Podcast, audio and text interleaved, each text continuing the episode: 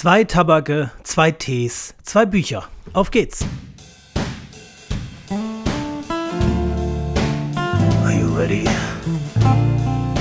Smoke the pot. Will you sit down and relax and simply have a good time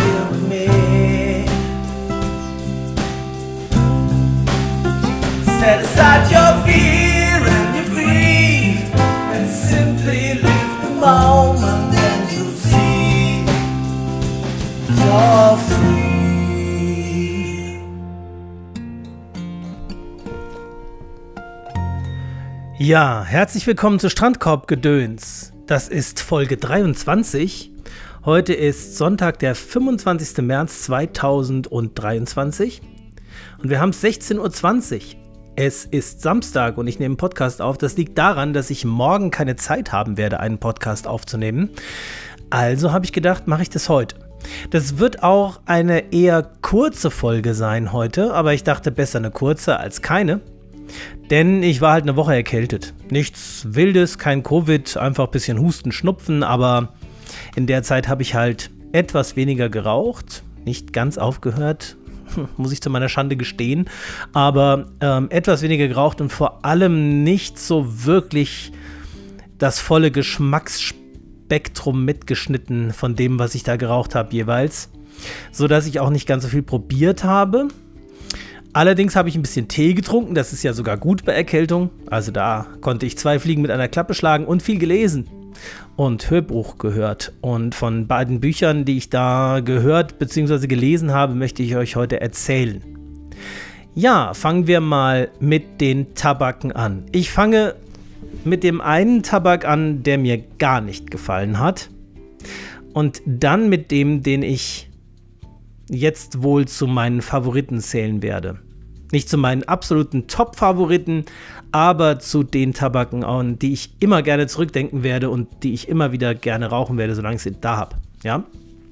Also, der erste Tabak ist der Ilsted Own Nummer 88. Da habe ich zum Glück, muss ich sagen, zum Glück nur eine Probe von bestellt.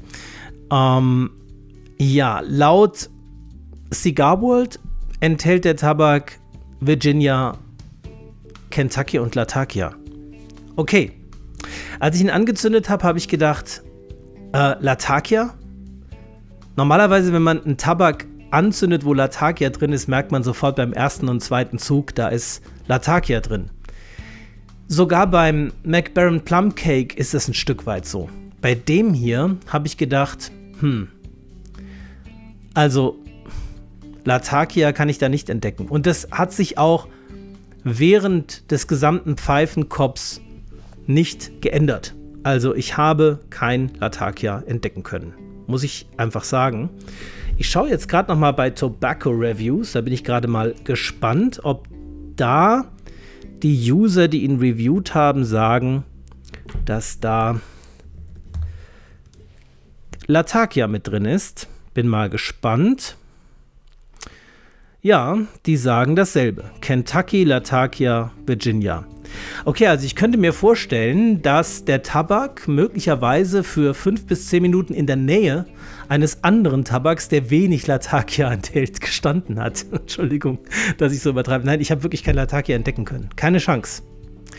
Also ist eine Latakia-Mischung für Leute, die kein Latakia mögen. Also vielleicht liegt es auch daran, ihr hört es vielleicht auch an meiner Stimme, dass meine Nase noch nicht wieder so ganz wieder auf der Höhe ist. Aber ich meine, heute habe ich den anderen Tabak, von dem ich euch gleich berichten werde, probiert und war absolut begeistert und habe ihn in seiner ganzen Großartigkeit genossen. Und insofern glaube ich nicht, dass mein Geschmackssinn und mein Geruchssinn noch so sehr beeinträchtigt sind. Der war auch während der Erkältung nicht ganz weg. Der war nur für ein, zwei Tage deutlich beeinträchtigt und für drei, vier Tage etwas. Ja, und jetzt ist er eigentlich wieder fast da. Also gut, und Kentucky, naja, also am Anfang nicht so in der zweiten Hälfte des Kopfes habe ich ein bisschen sowas wie eine dreckige Stärke, also so eine, so eine dreckig-erdige Stärke bemerkt. Ja, das könnte Kentucky sein, aber dann kein guter. Also vielleicht gibt es ja auch Unterschiede bei Kentuckys. Also insgesamt ist es ein Tabak. Ich bin froh, dass ich nur eine Probe habe. Ich habe einen Pfeifenkopf davon geraucht und das reicht auch. Weg damit. Ja, also den brauche ich nicht nochmal. Vielleicht würde er mir beim zweiten Mal sogar ein bisschen besser gefallen, aber er war, er hat mir so wenig gefallen, dass ich jetzt keine Lust habe, die Probe komplett aufzurauchen. Den werde ich wegtun. Es wäre jetzt noch ein Kopf drin, also weg damit. Ich muss sagen, ich habe am Anfang gedacht, okay, das ist einfach ein Virginia. Vielleicht ist das 95% Virginia, 3% Kentucky und 2% Latakia. Das kann ja sein. Ähm, ich hätte allerdings aufgrund dieses dreckigen, erdigen Geschmacks auch geglaubt, dass Orient drin ist. Und zwar kein guter Orient, sondern so ein Orient, der mir nicht so zusagt. Wieder Stichwort schweißiger Geruch, schweißiger Geschmack. Ähm, es erinnert mich im weitesten Sinne so ein bisschen an Zigarettengeschmack, dieser Tabak. Also, man kann ihn schon rauchen, ja, das, das geht schon, aber es ist, es ist halt nicht gut. Entschuldigung, aber es ist halt ist meine Wahrnehmung, ja. Also ich, ich mag ihn wirklich gar nicht. Ähm, ich bin froh, dass ich nur eine Probe bestellt habe. Hätte ich jetzt eine 100 Gramm Dose davon, würde ich sie verschenken oder sonst was damit machen. Keine Ahnung. Ich würde sie noch nicht mal zum Mischen irgendwie verwenden. Also, ich habe gedacht, naja gut, nicht jeder Tabak kann ein Volltreffer sein. Es muss auch mal was dabei sein, was einem nicht gefällt. Und vielleicht gibt es ja Leute unter euch, die sagen, was redet der denn da? Das ist doch ein total guter Tabak. Ja, da sind wir wieder beim Thema Predictive Processing Modell und subjektive Wahrnehmung. Ich gönne es euch, wenn er euch schmeckt. Ich will ihn nicht schlecht reden, ja. Ich sage hier nur, wie es mir ging damit. Und ich bin ganz froh, dass ich ihn nicht so toll finde. Vielleicht spielt das ja auch eine Rolle. Vielleicht hat das meine Wahrnehmung geprägt, ja. Weil ich ähm, ja eben noch so viele andere Tabake habe, die ich probieren will. Und ähm, wenn er jetzt so gut gewesen wäre, dass ich gesagt hätte, davon will ich jetzt unbedingt eine ganze Dose haben, dann hätte mich das wieder sehr ausgebremst. Naja, wenn, dann ist das tief unterbewusst passiert. Also wirklich vom Gefühl her, die eine Pfeife reicht mir. Okay, aber jetzt der andere Tabak. Und was denkt ihr, von wem der ist? Natürlich, es steht ja auch in der Beschreibung schon drin, von Hans. Ein Tabak von Hans. Und zwar der, von dem er mir in dem Podcast, den ihr vielleicht auch gehört habt, mein Gespräch mit Hans, so vorgeschwärmt hat und gesagt hat, dass es einer seiner Lieblingstabake ist, der Hades Best Irish. Nach dem Gespräch konnte ich es kaum abwarten, den endlich zu probieren. Das habe ich nun auch getan. Und ja, also ganz, ganz großes Kino. Ein ganz hervorragendes Werk. Also Hans, falls du das hörst, herzlichen Glückwunsch. Sehr, sehr gute Arbeit. Hervorragendes Produkt. Er besteht aus Virginia, Perique und Kentucky. Allein diese Mischung ist schon was, was mir sehr gut gefällt. Denn mein absoluter Lieblingstabak, Hall of the Wind, ist genau diese Mischung. Virginia, Perique, Kentucky. Und am Anfang, als ich ihn angezündet habe, beim ersten Mal, habe ich auch gedacht, okay, das ist eine sehr gute Virginia Perique Kentucky Mischung. Sehr kräftig, sehr vollmundig, sehr aromatisch, sehr facettenreich, charakterstark, überzeugend. Aber Aromatisierung kann ich erstmal nicht entdecken. So ging es mir auch, als ich die Dose aufgemacht habe und zum ersten Mal dran geschnuppert habe.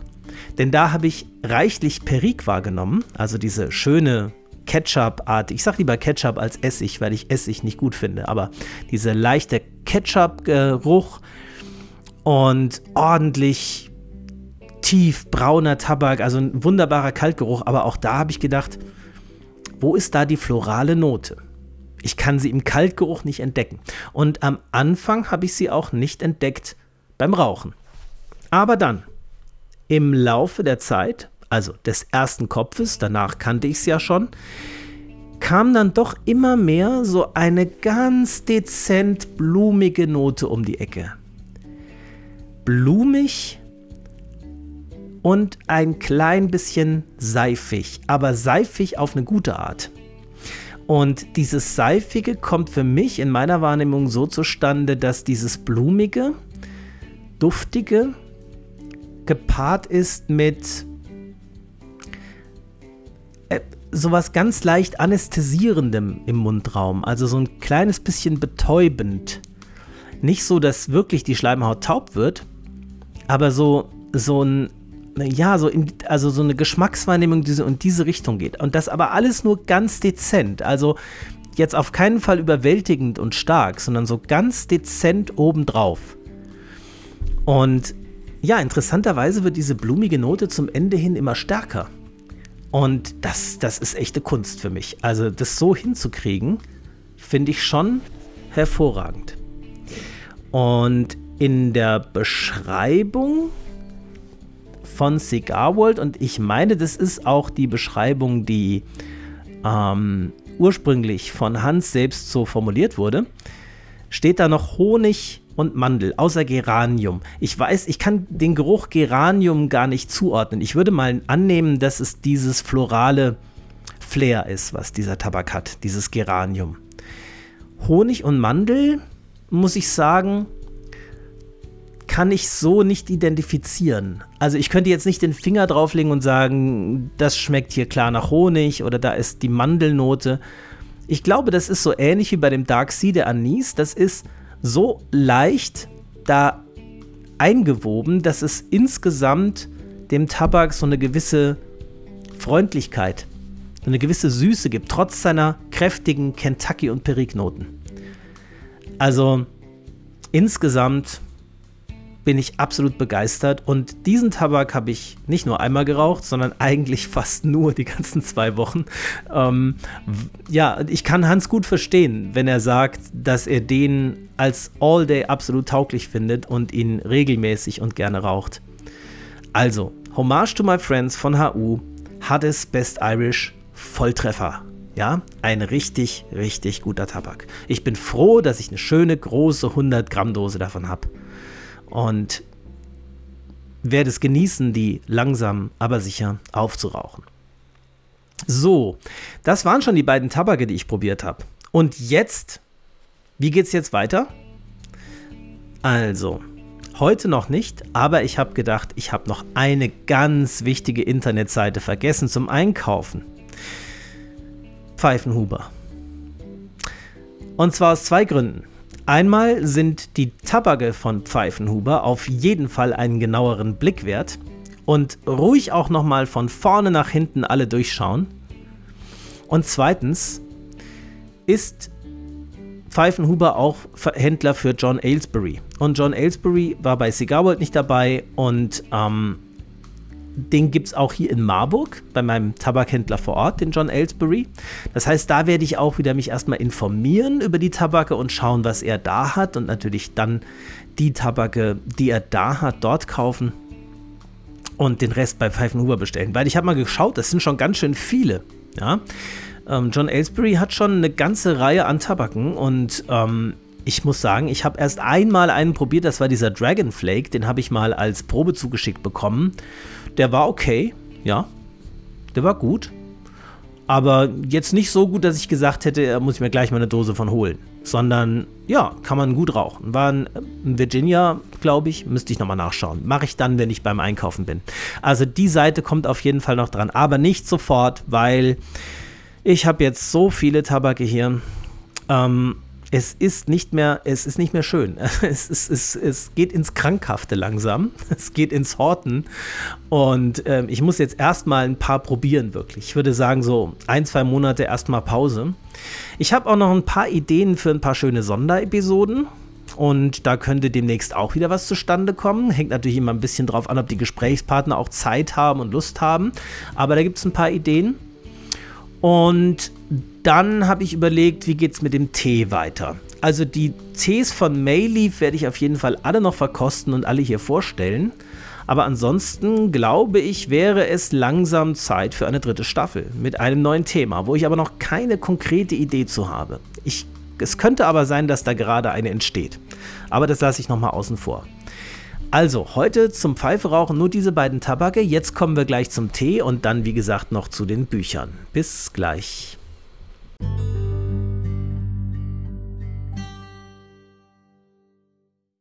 So, weiter geht's mit den Tees. Ich muss noch was ergänzen zu dem, was ich eben gesagt habe. Ich habe ja noch eine andere Bestellung aufgegeben und zwar bei Teewald. Und da ist irgendwas schiefgegangen. Das ist bis jetzt nicht gekommen und ich habe mal geschaut. Es taucht auch nicht in meiner Bestellhistorie auf. Hm. Ist irgendwas beim Kaufen, also ich habe auch nicht dafür bezahlt. Irgendwas ist bei diesem Kaufvorgang schiefgegangen.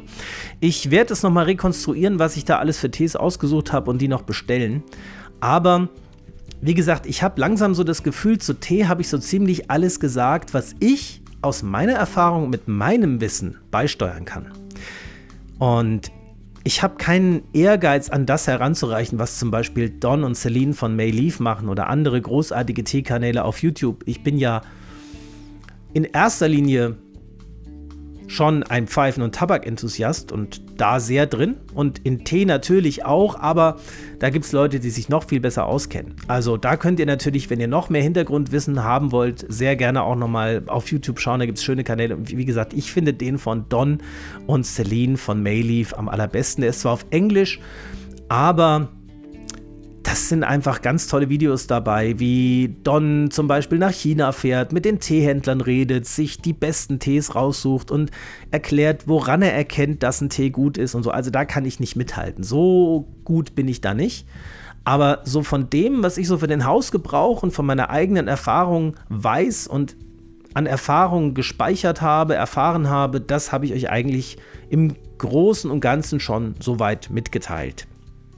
Und ich bin immer wieder froh, wenn ich so Bilder geschickt bekomme von Hörern, die sich Tee bestellt haben, unter anderem bei Mayleaf natürlich, aber auch bei anderen Teehändlern und da den Tee für sich entdeckt haben und merken, okay, also Tee, der nicht aus dem Supermarkt ist und der nicht im Teebeutel ist, der schmeckt schon nochmal anders. Und das Ganze Ritual rundherum kann man machen, muss man aber nicht, aber das kann halt riesen Spaß machen, kann halt zur Entspannung und zum Genuss nochmal erheblich beitragen und das macht mir dann immer Freude. Und deswegen werde ich auch diese Tees, die ich jetzt bei Mayleaf bestellt habe, auf jeden Fall noch alle vorstellen. Danach werde ich das dann so machen in der nächsten Staffel, wenn mal wieder ein, das heißt ja nicht, dass ich überhaupt nicht mehr über Tee reden darf, ja. Wenn mal ein Tee dabei ist, wo ich sage, der ist so herausragend, der hat mich so beeindruckt, dass ich ihn gerne vorstellen würde, dann werde ich das auch tun, aber nicht mehr regelmäßig in jeder Folge ein oder zwei Tees vorstellen. Aber jetzt kommen wir zu den beiden Tees von Mayleaf, die ich probiert habe. Das eine ist der sogenannte Moonlight White. Also der heißt bei Mayleaf Moonlight White. Das ist ein weißer Tee, wie man vielleicht vom Namen her erahnen könnte, ähm, der gar nicht mal so teuer ist.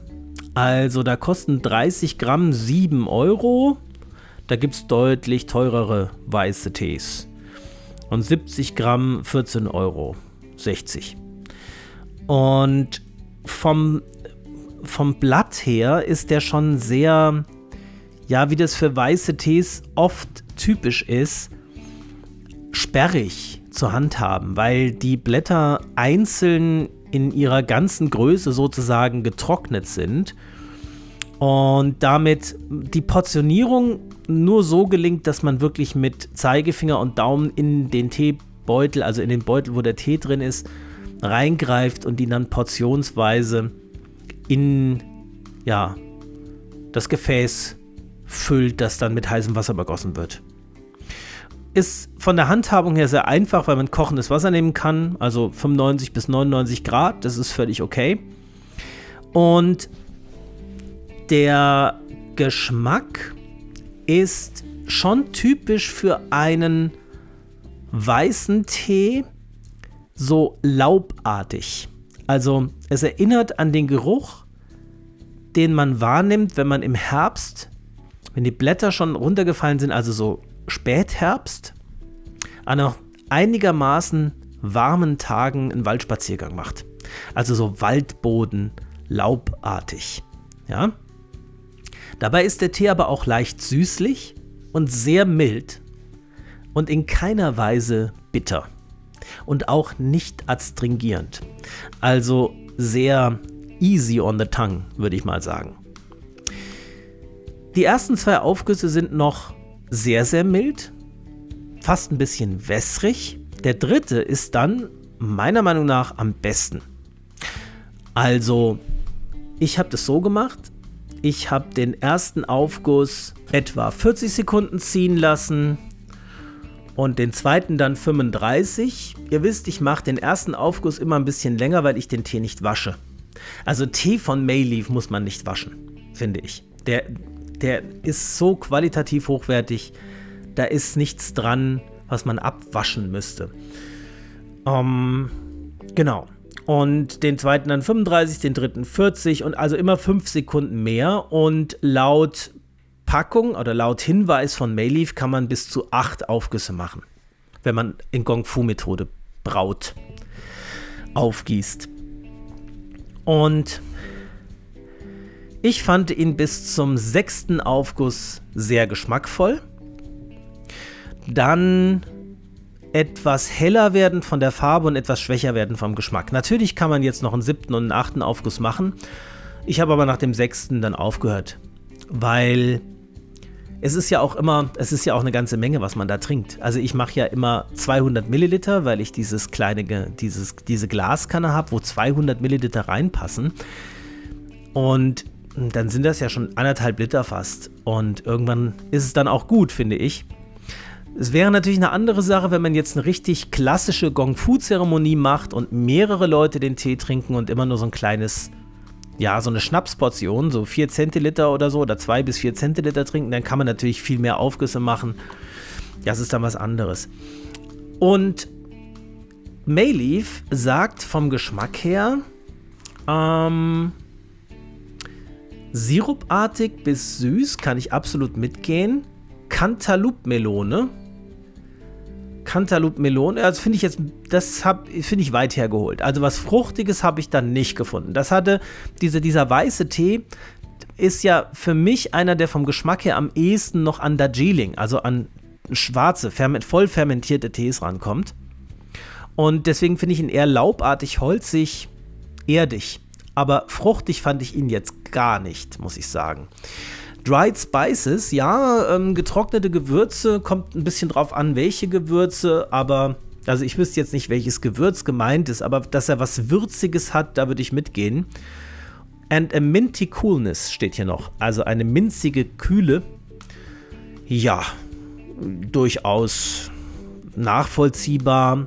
Wenn man den Nachgeschmack sich in Erinnerung ruft, dann könnte das was gewisses Minziges gehabt haben, aber jetzt, also nicht äh, minzig im Sinne von wirklich nach Pfefferminz schmeckend. Ja, so darf man sich das nicht vorstellen.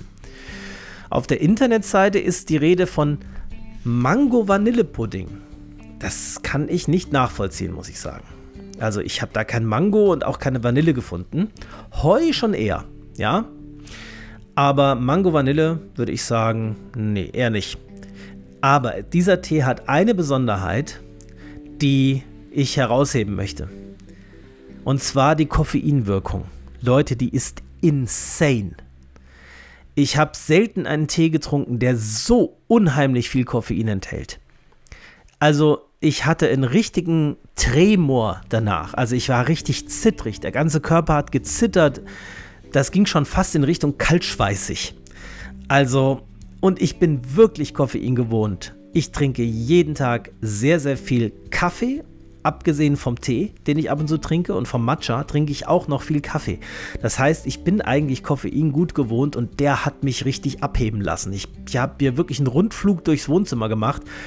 Also ich wusste gar nicht hin, äh, wohin mit meiner Wachheit. Ähm, und der Puls ist ordentlich hochgegangen. Und das Gemeine ist, das schleicht sich so an bei Tee. Ne? Bei Kaffee ist es ja so, den trinkt man und so eine halbe Stunde später merkt man die Wirkung.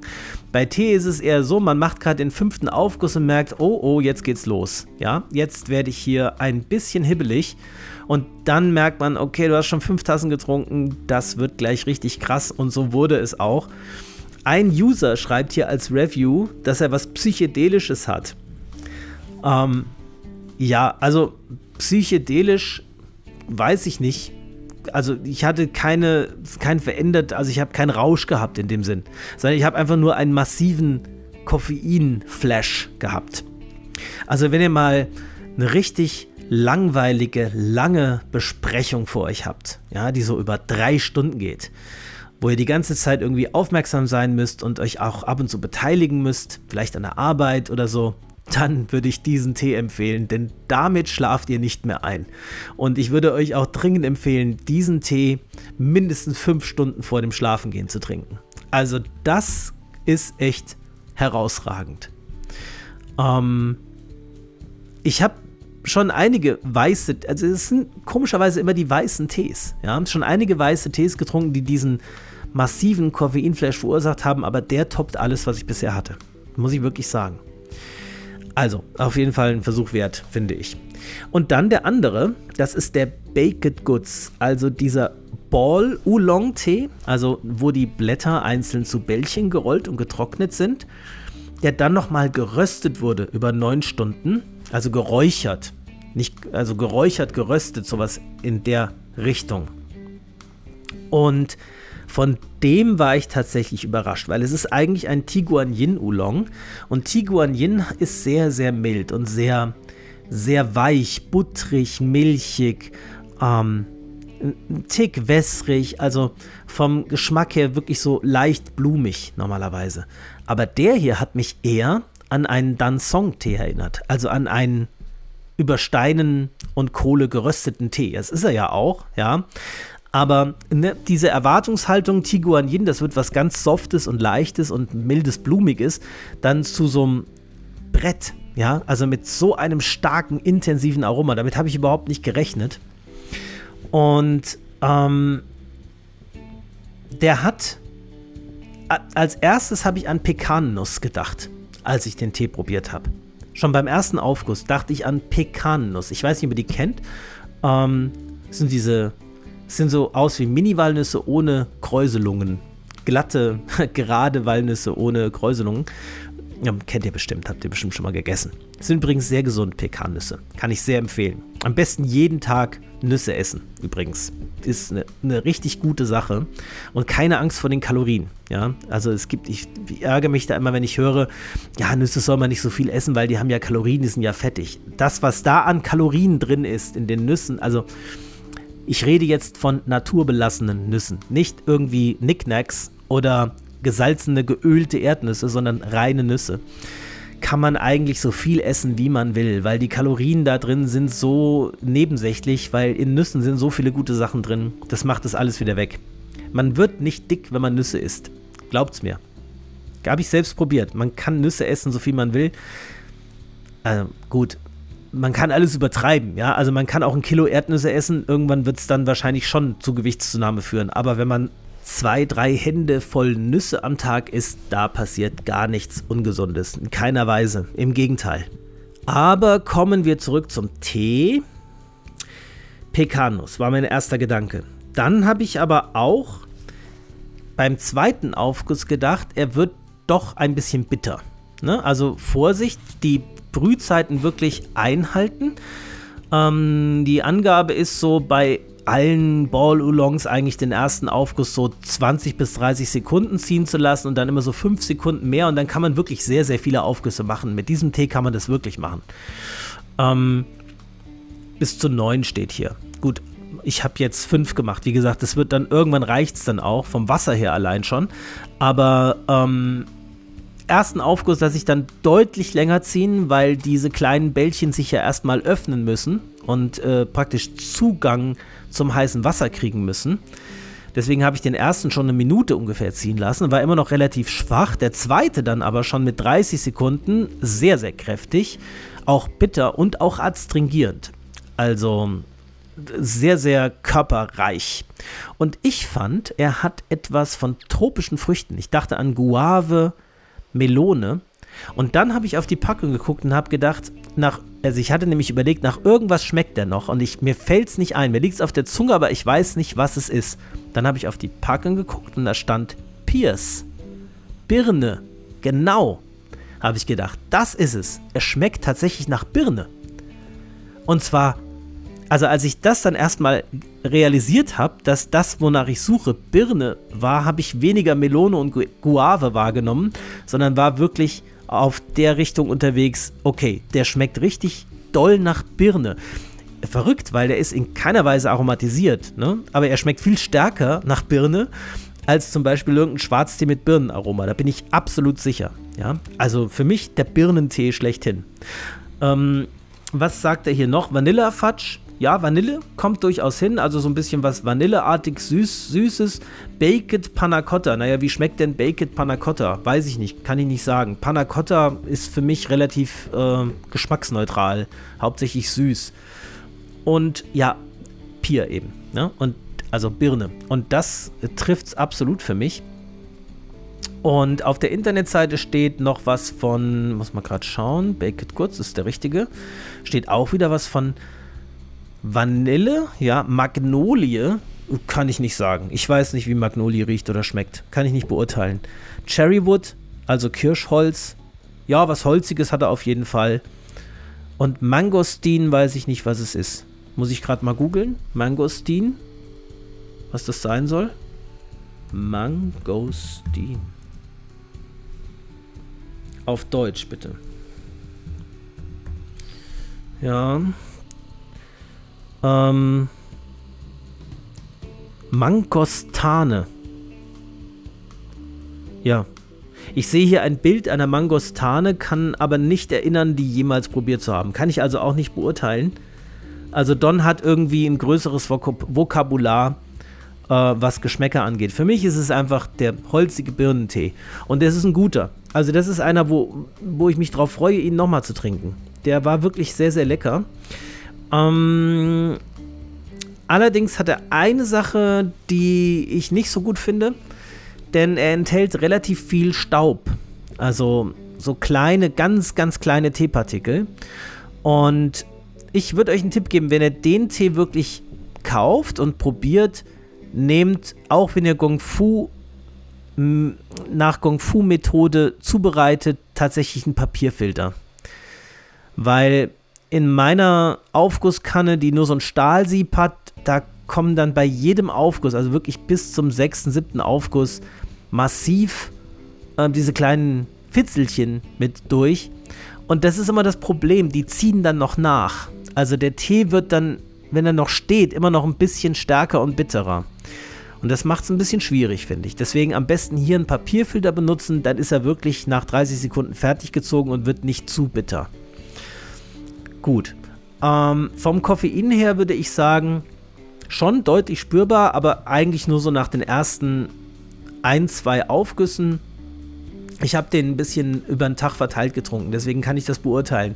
Ich habe immer so alle Viertel bis halbe Stunde einen Aufguss gemacht und eine Tasse getrunken. Und die ersten beiden Aufgüsse, da habe ich dann nach einer Stunde deutlich was gemerkt, aber dann kam dann nichts mehr nach. Kein Vergleich mit diesem Moonlight White, der mich äh, hier hat fliegen lassen. Ähm, der ist vergleichbar mit einer Tasse Kaffee vom Koffein her. Also völlig, äh, das ist auch typisch für einen Tiguan Yin.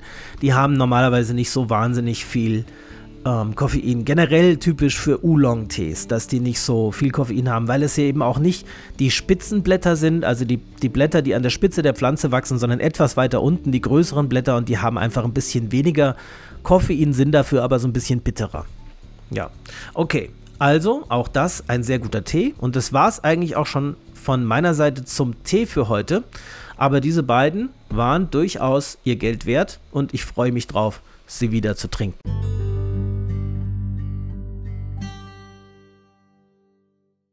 So, kommen wir jetzt zu den beiden Büchern, die ich euch gerne empfehlen wollen würde. Das eine habe ich als Hörbuch konsumiert. Und es ist ein Buch von einem von mir geschätzten Autor, Andreas Eschbach. Ich habe schon viele Bücher von Andreas Eschbach entweder gelesen oder gehört und mich hat noch keins enttäuscht. Ich fand die alle immer großartig. Und auch dieses Buch von ihm finde ich wieder so gut, dass ich es hier vorstellen möchte. Und es heißt Herr aller Dinge. Ich habe es bei Audible gehört als Hörbuch und dafür, dass es 24 Stunden waren, habe ich die relativ schnell durchgesuchtet, muss ich sagen. Ich habe eigentlich so ziemlich bei jeder Pfeife, die ich geraucht habe, dieses Hörbuch laufen lassen. Wenn ich nicht gerade irgendwie im Chat war und mit jemand geredet habe, habe ich dieses Hörbuch gehört auch spät abends noch. Und es war einfach so spannend und ich wollte einfach so unbedingt wissen, wie es weitergeht, dass ich kaum davon ablassen konnte. Ich habe es beim Aufräumen gehört, ich habe es auf dem Weg zur Arbeit und zurück im Auto gehört, habe es beim Pfeiferauchen gehört, habe es bei jeder Gelegenheit gehört, wo sich es irgendwie ergeben hat. Und das war so eins dieser Hörbücher, wo ich auch wirklich alles mitkriege, weil ich einfach wach bin und wissen will, wie es weitergeht. Es gibt so Hörbücher, die dümpeln so vor sich hin, wenn ich sie höre, so auf einer Autofahrt oder so kriege ich dann irgendwie immer nur die Hälfte mit oder 20 Prozent, wenn es gut läuft und weiß gar nicht so richtig, was da eigentlich los ist, weil es mich einfach nicht so packt. Aber bei diesem Buch war das nicht so. Ich war eigentlich die ganze Zeit aufmerksam. Und das ist einfach immer ein Zeichen für mich, dass es, dass ich so ähm, connecte, ja, dass ich, äh, Tilo sagt es immer, den kennt ihr vielleicht, wenn ihr die Folgen, die Comic-Folgen gehört habt, wenn man mit einem Werk, einer Geschichte connected, so in Verbindung geht und sagt, das ist meins. So ging es mir bei diesem Buch. Und ich will euch auf keinen Fall spoilern, sondern nur ein bisschen teasern. Das Buch fängt so an, dass ein kleiner Junge sich furchtbar ärgert über den Unterschied zwischen armen und reichen Menschen und welche Probleme das in der Welt macht, welche Schwierigkeiten das in der Interaktion zwischen Menschen macht, wie das für Ungerechtigkeit und Unzufriedenheit führt und wie es die Welt spaltet in verschiedene Lager und ja, ihn betrifft es als kleiner Junge eben, weil er mit bestimmten anderen Kindern nicht spielen kann, weil die eben viel reicher sind als er und er da einfach in einer armen Familie aufgewachsen ist und seine Mutter ihm immer sagt, das sind die Reichen und wir sind die Armen und so ist das nun mal. Und er machte sich zur Aufgabe, eine Welt, also als kleiner Junge, ja, hat er die Vision, sag ich mal, eine Welt zu erschaffen, in dem es diesen Unterschied nicht mehr gibt, in dem alle Menschen alles haben, was sie brauchen. Gut, dann denkt man jetzt, okay, in welche Richtung geht das denn? Ja, ähm, geht es jetzt in die Richtung Politik oder was ist hier los? Ja, also was will dieser kleine Junge? Was hat der für eine Vision? Und dann denkt man so, naja, also es ist relativ vorhersehbar. Das kann ja keine so herausragende Idee sein, sonst wäre es vielleicht schon umgesetzt worden. Also man, an der Stelle habe ich noch sehr gezweifelt, ob da was draus wird. Aber ich habe gedacht, hey, das ist Andreas Eschbach, hör mal weiter. Ja. Und jetzt sage ich euch nur noch, es kommt völlig anders, als ihr denkt, wenn ihr das Buch weiterhört. Es hat so viele Wendungen und so viele äh, interessante Handlungsstränge, die irgendwie miteinander verwoben werden und dann zusammenfinden. Das ist äh, einfach nur völlig unvorhersehbar. Also man, man rechnet überhaupt nicht damit, was aus diesem Buch wird am Ende. Und ganz am Ende habe ich gedacht, also das war völlig anders als das, was ich erwartet hatte. Und zwar in einer großartigen Art und Weise. Ich kann nur so viel dazu sagen, das Buch enthält Science-Fiction-Elemente, aber Science-Fiction auf eine gute Art. Nämlich wirklich Science-Fiction. Also erfundene Wissenschaft. Und zwar gut erfunden. So dass es zwar schon, dass man schon weiß, das kann so nicht wirklich passieren, aber es ist zumindest nachvollziehbar, der Gedanke. Also man kann zumindest, ähm, man könnte sich vorstellen, dass sowas auch passieren könnte in gewisser Art und Weise. Aber äh, es ist schon Fiction. Also es ist klar, dass es nicht, ähm, dass diese Idee nicht umsetzbar ist. Aber es enthält auch gewisse Mystery-Elemente, also so ein bisschen was Magisches, aber in so einer Dosierung, dass es nicht völlig abgehoben ist und nicht völlig ähm, aus dem Ruder läuft und einfach nur ein Märchen ist. Es ist wirklich eine sehr, sehr gelungene Geschichte. Das wollte ich euch einfach nur sagen. Also, falls ihr ein Audible-Abo oder ein anderes Streaming-Abo habt und habt den Titel dabei, ähm, das ist das Guthaben wert. Auf jeden Fall. Ähm, ja. Punkt. So viel zu Andreas Eschbach, Herr aller Dinge. Jetzt ein anderes Buch, was überhaupt keine Fiction-Story ist. Das ist eine Non-Fiction-Geschichte, wenn man es Geschichte nennen will. Ähm, es ist ein bisschen wie eine Geschichte geschrieben, aber es ist ein Sachbuch. Und es ist von einem Autor, den ich sehr schätze, nämlich Bas Kast, ein deutscher Autor auch, der schon das wunderbare Buch Der Ernährungskompass geschrieben hat. Ich habe davon auch schon mal irgendwann am Rande berichtet. Dieses Buch, der Ernährungskompass, ist eine Art riesige Meta-Analyse, riesige Zusammenfassung, vielleicht eher ein systematisches Review von allen ähm, ihm zur Verfügung stehen, also dem Autor zur Verfügung stehenden Quellen zum Thema Ernährung. Was ist gut, was ist schädlich, was sollte man regelmäßig essen und was lieber nicht. Und das fand ich sehr, sehr gut gemacht. Es gibt ja noch eine andere Quelle, die ich immer sehr, sehr äh, schätze, was das Thema Ernährung angeht, und das ist nutritionfacts.org. Da habe ich allerdings manchmal den Eindruck, dass der ähm, Dr. Michael Greger, der diese Internetplattform betreibt, eben selbst Veganer ist. Beziehungsweise er bezeichnet sich ja nicht als Veganer, sondern als Verfechter einer vollwertigen pflanzlichen Kost. Das ist natürlich in zweiter Linie auch irgendwo vegan, weil es enthält überhaupt keine tierischen Produkte.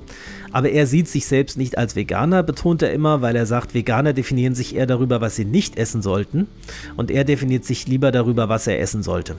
Ich habe aber manchmal den Eindruck, dass dieser Dr. Michael Greger so ein, ja, so ein bisschen Scheuklappen aufhat für eventuell tierische Produkte, die doch ganz gut sein könnten. Zum Beispiel sowas wie Joghurt. Ja, also es gibt viele Studien, die zeigen, dass das Essen von Joghurt eine gute Sache ist.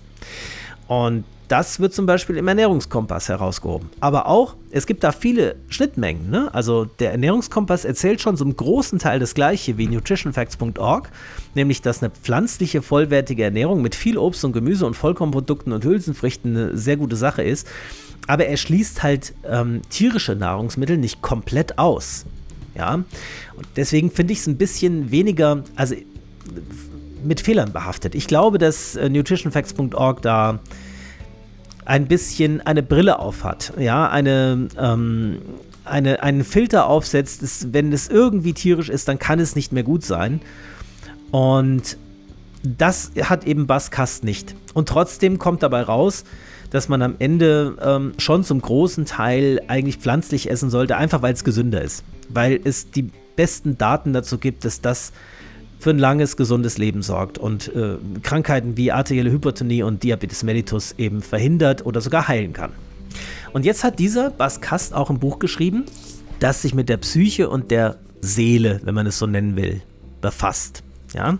Also Seele im Sinne von emotionalem, psychischem Wohlbefinden. Und das heißt Kompass für die Seele.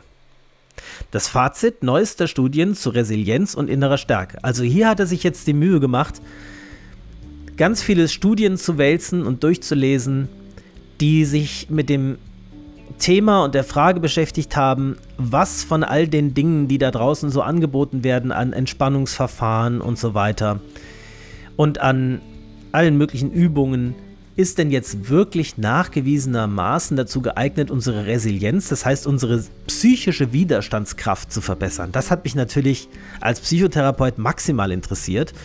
Vor allem mag ich das, wenn es auf so eine schöne, eingängige Weise dargestellt wird, die man einfach so weglesen kann. Das ist nochmal was anderes, wenn man Tabellen wälzt mit Zahlen drin und englische englischsprachige Studien liest, das ist schon anstrengender, als wenn man das einfach in so einem populärwissenschaftlichen Buch liest. Wobei populärwissenschaftlich äh, nicht so richtig der richtige Begriff ist, weil es ist schon sehr wissenschaftlich, was er macht. Also er belegt schon alles an Studien. Er hat eine riesenlange Literatur, äh, ein riesenlanges Literaturverzeichnis am Ende. Also der hat sich schon da ordentlich mit beschäftigt. Das ist auf jeden Fall, das hat Hand und Fuß. Also das ist nicht einfach nur dahingeschrieben. Und ich habe gedacht, ich gehe mit euch mal das, ich will euch ja das Buch jetzt nicht alles erzählen, aber ich gehe mal das Inhaltsverzeichnis mit euch durch und sag mal, was in den einzelnen Kapiteln so alles aufgeführt wird und womit er sich da intensiv beschäftigt. Also, der erste Teil des Buchs heißt Körper und Sinne. Und das geht los mit dem Kapitel 1 Nahrung für die Seele. Also hier hat er sich erstmal damit beschäftigt, welche Nahrungsmittel führen jetzt dazu, dass unsere Stimmung stabiler und besser ist. Tatsächlich gibt es Studien dazu, die solche Zusammenhänge nachweisen, dass die, ähm, die, die Ernährung die Psyche maßgeblich beeinflusst. Ich will jetzt nicht zu viel davon erzählen, aber es gibt zum Beispiel eine Sache, die mich sehr äh, überrascht hat, dass zum Beispiel der regelmäßige Genuss von Safran sich sehr, sehr gut auf unsere innere Widerstandskraft auswirkt. Hätte ich nicht gedacht. Also es war auch neu, das kannte ich noch nicht. Safran war mir neu. Die anderen Sachen, die da aufgeführt sind, habe ich alle schon mal gehört. War mir nichts Neues mehr. Und letztlich ist es natürlich auch so, in einem gesunden Körper wohnt ein gesunder Geist. Das heißt, wenn die Ernährung, Ernährung stimmt, dann fühlen wir uns auch psychisch besser. Ne? Ist ja klar. Also nicht nur Psychosomatik, sondern auch praktisch andersrum. Ne? Also somatopsychisch sozusagen. Genau. Ähm, dann gibt es, äh, kommt immer so Intermezzos, da weiß ich nicht mehr. Das sind so kurze Einwürfe von ihm, die lasse ich mal weg, weil ich mich an den Inhalt gar nicht mehr erinnern kann. Dann ähm, Kapitel 2, die Zutaten einer entzündungslindernden Kost. Also hier hat er sich damit beschäftigt, welche Nahrungsmittel wirken antiinflammatorisch. Auch sehr, sehr interessant. Ja. Dann Kapitel 3, Sport ist die beste Stressmedizin. Da geht er nochmal auf die positiven Auswirkungen von Sport ein und welche Sportarten für was gut sind.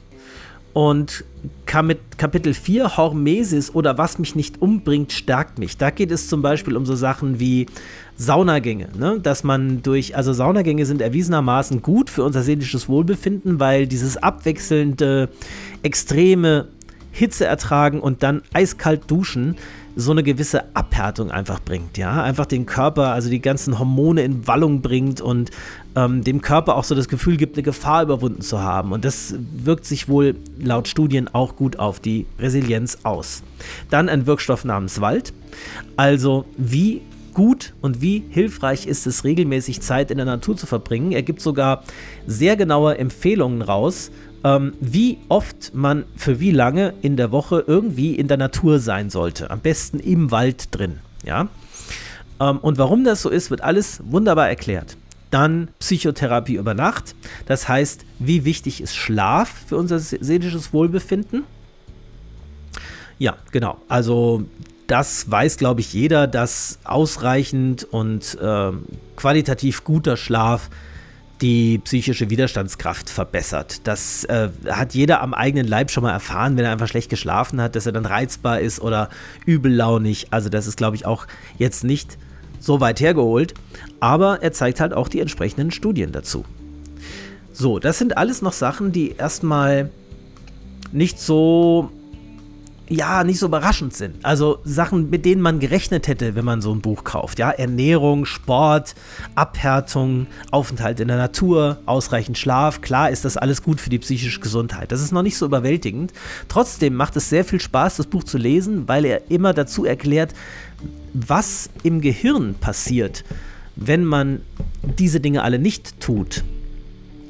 Und zwar konzentriert er sich dabei darauf, was auch neurobiologisch im Gehirn passiert.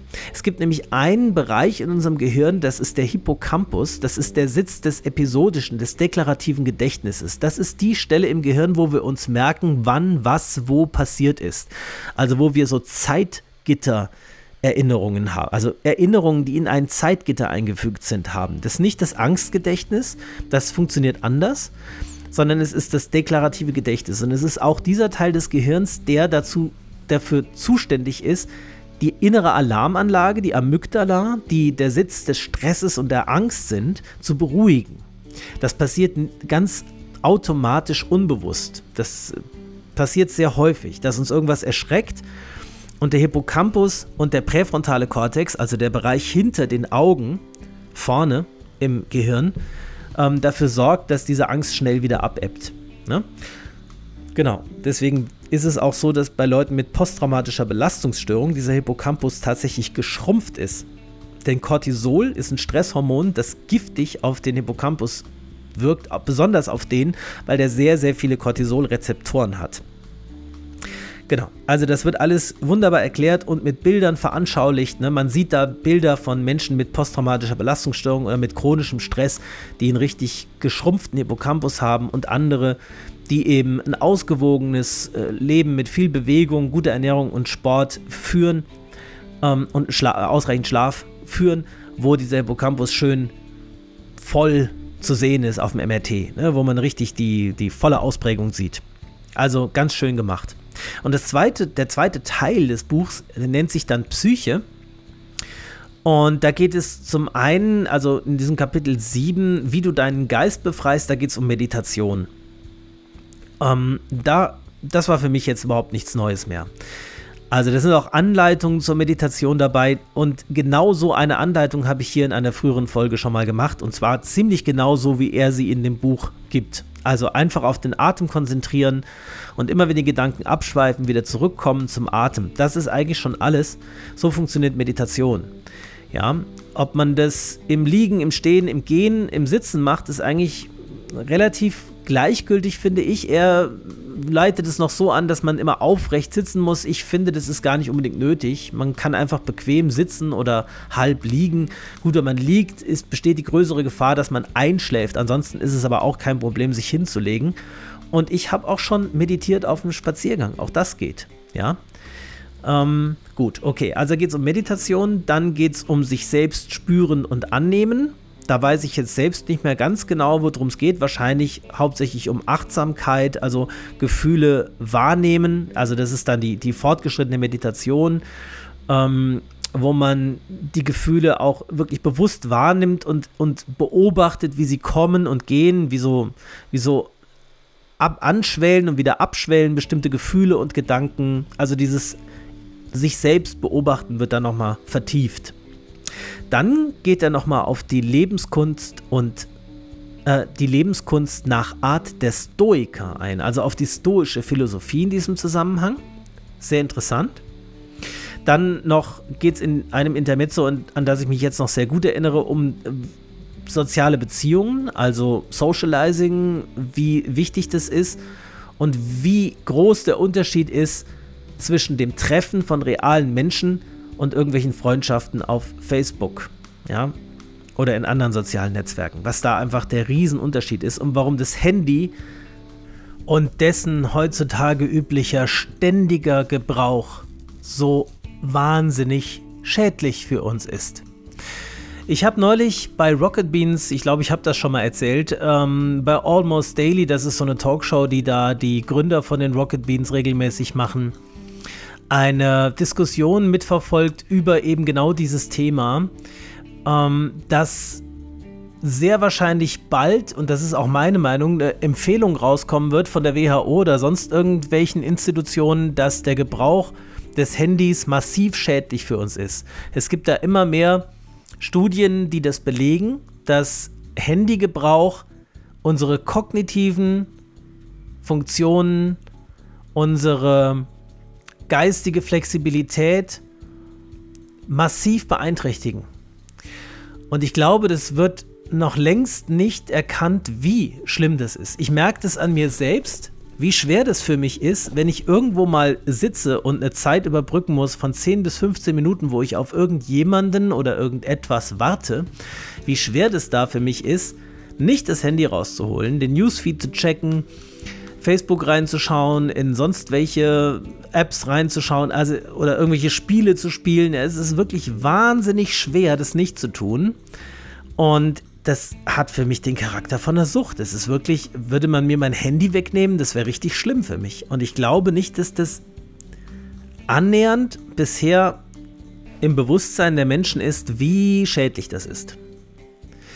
Da wird es noch ein böses Erwachen geben, glaube ich.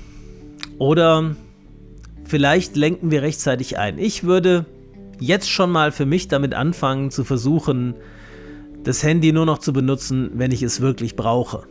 Und nicht einfach nur, weil ich es nicht ertragen kann, dass ich einfach mal fünf bis zehn Minuten mit mir und meinen Gedanken und meinen Emotionen alleine bin. Das kann nicht gut sein auf Dauer. Okay, wo waren wir stehen geblieben? Bei dem zweiten Teil Psyche, da war dieses Intermezzo. Genau, da ging es um das Handy und wie unsere Psyche in Gemeinschaft aufblüht. Und dann kommt ein sehr interessantes Kapitel zu Psychedelika, beziehungsweise nicht nur Psychedelika, sondern um Ecstasy, Psilocybin und LSD und deren Wirkung bei bestimmten Erkrankungen. Und zwar hat sich gezeigt, dass die Anwendung von MDMA, also das ist das reine Ecstasy sozusagen, eine posttraumatische Belastungsstörung nach einer einzigen Anwendung möglicherweise heilen kann. Vielleicht nach zwei Anwendungen. Das gleiche und Moment. Erst noch, er berichtet dabei auch sehr genau, warum das so heilsam ist und was da in den Gedanken und in den Gefühlen abläuft, wenn Menschen mit posttraumatischer Belastungsstörung MDMA zu sich nehmen und wieso es danach zu einer dauerhaften Heilung dieser Erkrankung kommt, meistens. Die Beweislast ist so erdrückend, dass in den USA MDMA zur Behandlung von PTBS kurz vor der Zulassung steht. Ich bin gespannt, was in Deutschland oder in Europa auf diesem Feld passieren wird. Es gibt einen Forscher, der heißt Stefan G. Hoffmann. Der ist derzeit in Marburg tätig und forscht zur Angstforschung, äh, zur Angststörung vor allem. Ähm, und der beschäftigt sich auch mit diesem Thema, was psychoaktive Substanzen in der Behandlung von psychischen Störungen ausrichten können. Ich verlinke euch nachher unter dem Video beziehungsweise unter der Podcast-Folge mal seine Homepage. Könnt ihr mal nachlesen. Ist sehr interessant, was der Mann macht. Ich bin sehr gespannt, was da rauskommt. Es hat sich gezeigt, dass die einmalige oder wenige Male Anwendung von Psilocybin oder auch LSD Depressionen und Angststörungen und Süchte unter Umständen für immer heilt. Das zeigt sich immer häufiger und immer zuverlässiger und immer nachvollziehbarer. Da frage ich mich doch, warum wird es nicht schon längst mehr eingesetzt? In den 50er und 60er Jahren wurde zu dem Thema schon mal sehr viel geforscht. Dann kam die wilde Hippie-Zeit, wo die Drogen alle als Drogen verwendet wurden, experimentelle Drogen und dadurch Schritt für Schritt verboten wurden. Ne? Und das ist eigentlich eine Schande, weil wenn ich sehe, was diese Medikamente Medikamente würde ich es jetzt mal nennen, ja, was diese Medikamente bewirken können, dann ist es so weit dem überlegen, was bis jetzt auf dem Markt erhältlich ist, dass man sich natürlich fragen könnte, warum wird es nicht benutzt, warum wird es nicht eingesetzt?